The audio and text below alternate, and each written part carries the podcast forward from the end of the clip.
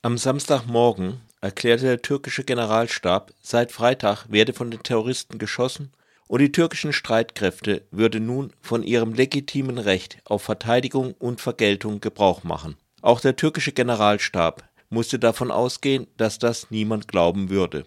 Schließlich hatte Erdogan die Offensive gegen Afrin eine Woche vorher angekündigt. Im türkischen Fernsehen waren Bilder zu sehen, wie Verbündete an die Front gebracht wurden. Der Verteidigungsminister hatte bereits am Freitag im Fernsehen gesagt, die Operation hätte praktisch schon begonnen. Doch eine Lüge kann nicht nur dazu da sein, dass sie jemand glaubt, sondern auch dazu, dass sie jemand übernehmen kann. Am Sonntag sprach die NATO vom legitimen Recht der Türkei auf Selbstverteidigung. Die Lüge wurde zur diplomatischen Formel, die man allen Statements zum neuen Krieg voranstellen musste.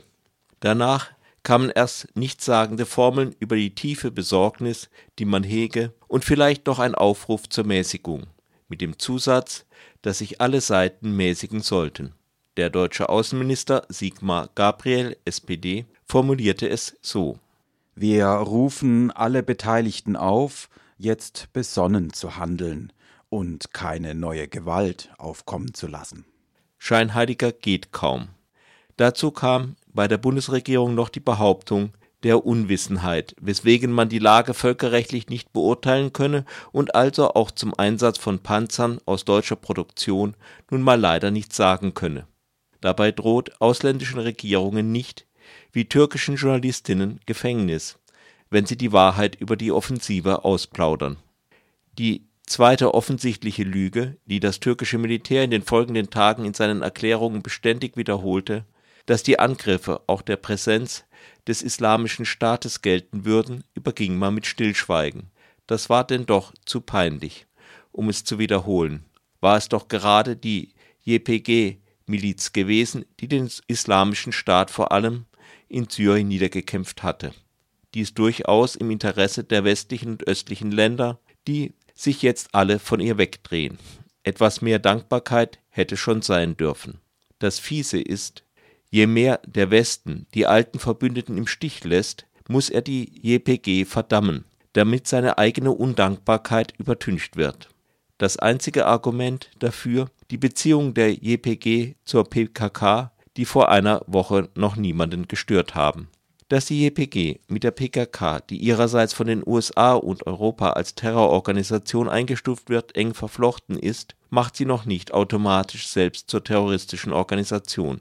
Zunächst ist die JPG einfach die Miliz, die im Moment für die Bewohnerinnen und Bewohner weiter Teile Syriens als Schutz alternativlos ist.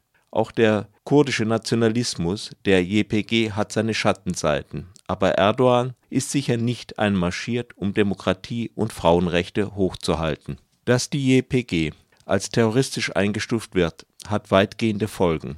Es ist ein regelrechter Krieg, aber die JPG-Kämpferinnen und Kämpfer fallen nicht automatisch unter den Schutz der Genfer Konvention. Niemand thematisiert auch, dass die Hilfstruppen der Türkei zum großen Teil aus islamistischen Gruppierungen bestehen, von denen die Einhaltung der Menschenrechte kaum zu erwarten ist.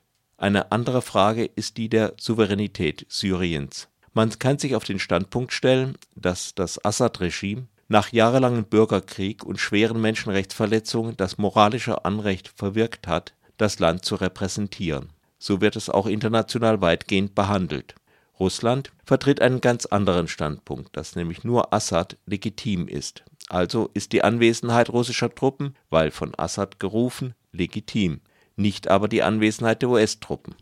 Andererseits schert sich Russland keine Deut darum, dass Assad der türkischen Invasion in Afrin entschieden widersprochen hat. Auch Moskau hat eine doppelte Moral. Noch unverfrorener ist Erdogan. Im Dezember hat er behauptet, Assad sei ein Terrorist und dem Regime praktisch die Legitimität abgesprochen. Nach der Invasion behauptete er aber, die türkische Regierung, um die Rechtmäßigkeit ihres Tuns zu untermauern, sie habe der syrischen Regierung, also dem Terroristen Assad, einen Brief geschrieben, um sie zu informieren. Dass man aus der syrischen Hauptstadt einen leeren Briefkasten meldete, beschäftigte dann in Ankara niemanden weiter. Doch kommen wir zu den mehr grundsätzlichen Fragen zurück. Die türkische Regierung behauptet, ihr Land sei von der JPG bedroht und deshalb müsse sie handeln.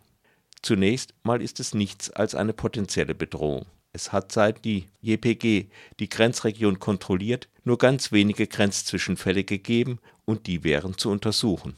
Die Anwesenheit der JPG an der Grenze hat sich für die Türkei nicht destabilisierend, sondern eher stabilisierend ausgewirkt. Denn mit der JPG hat die Türkei jemanden, der schwach ist und den sie verantwortlich machen kann.